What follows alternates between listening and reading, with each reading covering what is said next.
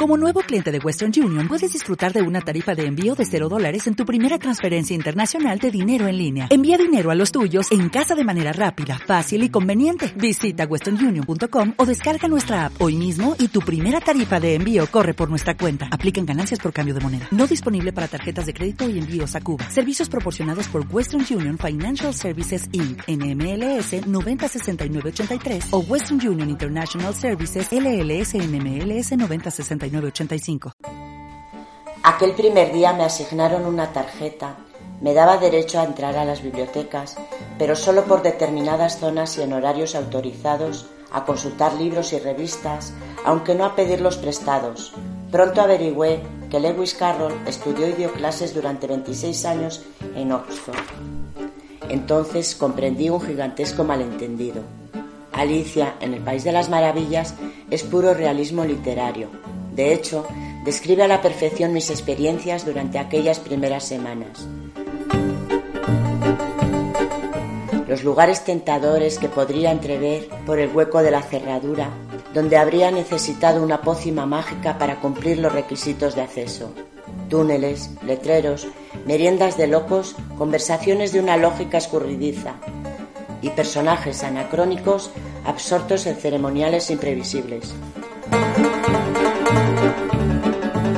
Fragmento que acabáis de escuchar pertenece a El infinito en un junco, ese maravilloso ensayo de Irene Vallejo sobre libros, antigüedad y lectura, y describe sus primeros días de estancia en la Universidad de Oxford. Es fascinante comprobar hasta qué punto los lugares que llevan siglos concitando a quienes nos morimos de ganas de aprender desarrollan sus propias reglas de cortesía y urbanidad, no solo entre humanos, sino también con los documentos, los códices, los archivos y los libros que ponen a nuestra disposición. Cuando cruzas el umbral de estos sitios, se genera una especie de ceremonia tácita, de baile sin compás, como el que iniciaba Alicia con el sombrerero loco, que siempre acaba en una genuina transmisión de saberes, en la reverberación, en definitiva, de las voces doctas que nos han precedido, que durante un rato vuelven a la vida para concedernos el don de la sabiduría. ¿Y cuáles son esos escenarios, esos templos, donde tiene lugar tamaño prodigio? Pues está claro que son las bibliotecas. Soy Miguel Papino y esto es Grieguerías. Empezamos. Griegos, romanos, son todos humanos. Grieguerías, el podcast. Todos humanos, mientras vivieron, columnas construyeron. Etimologías del griego, curiosidades lingüísticas y palabritas varias. Dórica, jónica, jónica, corintia, corintia, corintia, corintia. Biblioteca es una palabra que para mí tiene un don. Sin ser cultismo, es culta y es culta por la realidad a la que remite. Y por supuesto, como no podía ser menos, es griega por los cuatro costados, o más bien por dos, que son las dos raíces que la conforman, biblio y teca. Ese biblio viene del griego biblion, que originalmente era el diminutivo de biblos. Biblos, en griego antiguo, significaba papiro, papiro egipcio, es decir, que ese biblion, de donde viene nuestro biblio, significaba, bueno, división, eh, pequeña parte de un trabajo escrito de mayor tamaño. Biblion o biblion en griego es un sustantivo de género neutro, cuyo plural es biblia, y viene, primera palabra del día, Biblia, es decir, Biblia significa literalmente los libros.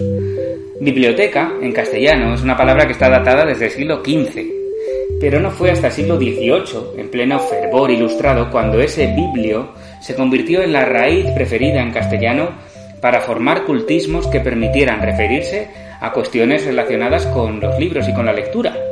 Y de ahí tenemos bibliofilia, bibliografía, bibliógrafo o bibliógrafa, bibliología, bibliómano, pero también bibliomancia, que es el arte de la adivinación a través de los libros, o bibliopola, que significa vendedor de libros.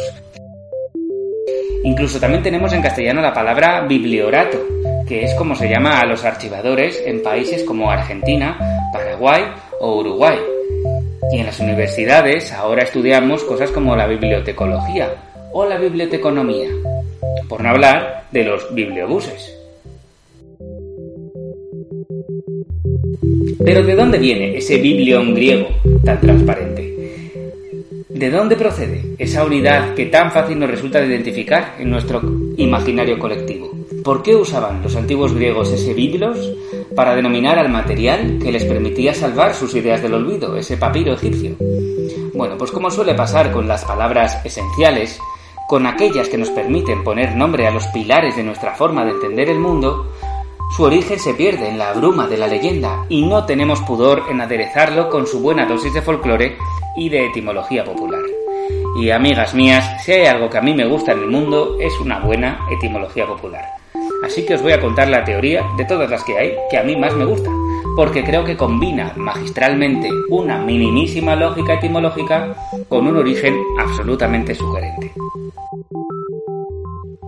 Todos sabemos, o al menos nos suena, que los fenicios fueron un pueblo de comerciantes y marinos, quizá los primeros que fueron capaces de abarcar el Mediterráneo en su totalidad a fuerza de barcos y puertos, bastante antes de que Roma lo lograra.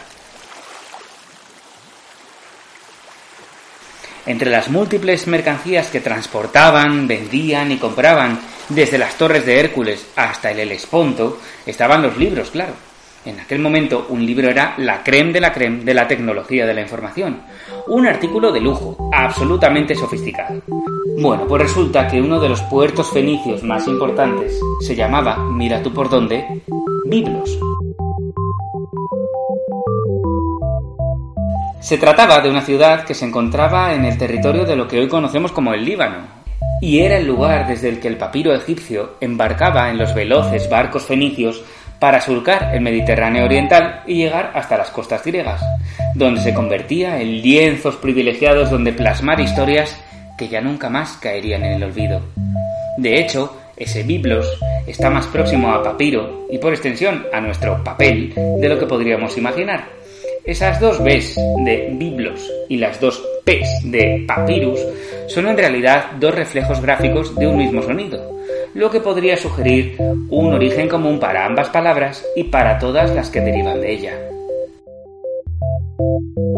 Hay quien sostiene que ese Biblos, ese nombre de ese puerto fenicio, no es más que la manera en que los griegos adaptaron a su lengua el topónimo que los fenicios usaban para nombrar ese lugar, que debía de ser algo así como Gebal, que significa ciudad fronteriza. De hecho, en hebreo, frontera se dice Gebul, Vamos, que por primera vez en las 33 grieguerías que llevamos, si buscamos el antepasado de una raíz griega, no acabamos en nuestro querido indoeuropeo, sino que terminamos atracando en un puerto semítico. Es interesante pensar en las palabras que tienen que ver con la escritura y la lectura y el modo en que remiten a los lugares donde se cree que empezaron a usarse o a venderse. Por ejemplo, los pergaminos también se dice que descienden de la legendaria Pérgamo, una ciudad situada en las costas de Asia Menor.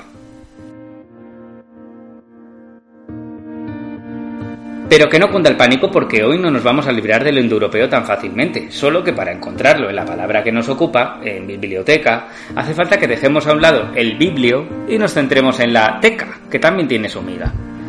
Teca viene de griego, claro, en este caso de ziki, Ziki en griego antiguo significaba caja, bolsa o depósito, y a su vez procede de la raíz indoeuropea de, con H intercalada, DHE. Esa raíz significaba poner, arreglar o colocar. De ahí que ziki en griego signifique caja, bolsa, un lugar donde pones, donde colocas cosas, ¿no? Y de ese ziki en castellano tenemos la palabra teca directamente, que es la palabra que designa a las cajitas que en las iglesias antiguamente se utilizaban para guardar las reliquias de los santos. Mucho cuidado con confundir ese teca, que significa caja, con teca, el nombre de la madera de teca. En ese caso, la madera de teca viene de ticla y es un préstamo del tagalo, que es una lengua que se habla en el sur de Filipinas. Así que nada que ver con nuestros orígenes griegos. Pero dejando a un lado el filipino y volviendo al teca griego, no nos es difícil observar hasta qué punto nos ha dado un montón de palabras que designan lugares acabados en teca lugares donde ponemos, colocamos o simplemente amontonamos cosas. Obviamente, nuestra biblioteca entra en este saco, ¿no? Es el lugar donde se almacenan libros. Pero también ese teca ha derivado en la forma antigua de llamar a los almacenes en castellano, las apotecas, que a su vez derivó en botica, en bodega y que incluso podemos atisbar en boutique a través del francés. Y muchas otras palabras que usamos con frecuencia en castellano, como hemeroteca, que es el lugar donde se almacenan periódicos y revistas, pero que literalmente significa el lugar donde se almacenan los días, porque eso es lo que significa ese hemero del principio, día. También vamos de excursión a pinacotecas, vemos pelis en filmotecas o incluso en cinetecas, almacenamos sonidos en fonotecas o instantáneas en fototecas, o una mezcla de todas las anteriores en las mediatecas. También catamos vino en las enotecas y aceite en las oleotecas. E incluso bailamos en las discotecas, claro, que tienen ese nombre porque antes de la llegada de los formatos digitales y de las plataformas para escuchar música, eran lugares donde se almacenaban los discos para ir pinchándolos a medida que pasaba la noche. También dejamos a nuestras criaturas en ludotecas, nos orientamos gracias a las mapotecas o a las cartotecas, e incluso almacenamos huevos en las ootecas, con dos OEs al principio. No son los únicos almacenes de los que disponemos en castellano que acaban en teca, pero sí quizá son de los más comunes. Otros menos usuales son las gliptotecas, que albergan esculturas y piedras talladas, o las oplotecas, que son lugares donde se guardan armas antiguas. Recordemos a los oplitas, que eran los soldados atenienses. Pero la cosa no acaba ahí, y es que ese ziki griego, antepasado de nuestras tecas, es un sustantivo muy relacionado con el verbo ticini, un verbo que también procede de esa raíz indoeuropea de, de la que heredó ese significado de poner, colocar o depositar. Y claro, una noción tan ubicua como la de poner, porque nos pasamos la vida poniendo cosas en sitios, pues está presente en muchas otras palabras del castellano, que quizá cueste más desentrañar, pero que se encuentran al alcance de nuestra mano. Buen ejemplo de estas palabras es, por ejemplo, la tesis, que recordemos que cuando es doctoral y se termina, no se entrega, sino que se deposita, se coloca. Y hablando de tesis, ¿cómo no nombrar a esas ideas que supeditamos a otras, esas hipótesis? O también a las ideas que juntamos con otras, las síntesis. O las que sustituimos por otras, las prótesis. Incluso las que se mueven más allá de otras, las metátesis. También tenemos epítetos, que no son más que etiquetas que ponemos sobre elementos que nos rodean para poder distinguirlos de otros. E incluso signos ortotipográficos que nos ayudan a separar unas cosas de otras cuando escribimos, como los paréntesis.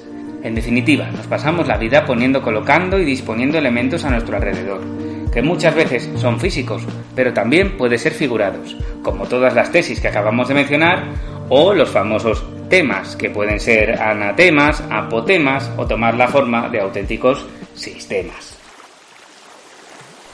Para terminar la grieguería de hoy, me gustaría volver a esa etimología legendaria, mitad verdad, mitad mentira, que emparentaba nuestras bibliocosas con Gebal, con ese antiquísimo puerto fenicio al que los griegos llamaron Biblos.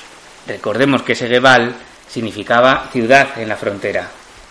Quizá, a fin de cuentas, esa etimología popular no esté tan desencaminada. A mí me gusta pensar en los libros como artefactos que nos llevan a los límites, a las fronteras de lo desconocido, que nos animan a cruzarlas. Y es que, como dice Irene Vallejo en su Infinito en un Junco, toda biblioteca es un viaje y todo libro es un pasaporte sin fecha de caducidad. Hasta la próxima grieguería.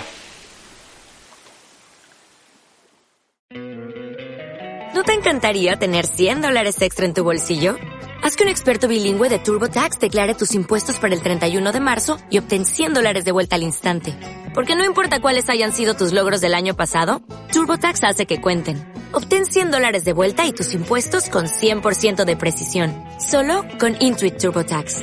Debes declarar para el 31 de marzo. Crédito solo aplicable al costo de la presentación federal con TurboTax Full Service. Oferta sujeta a cambios o cancelación en cualquier momento.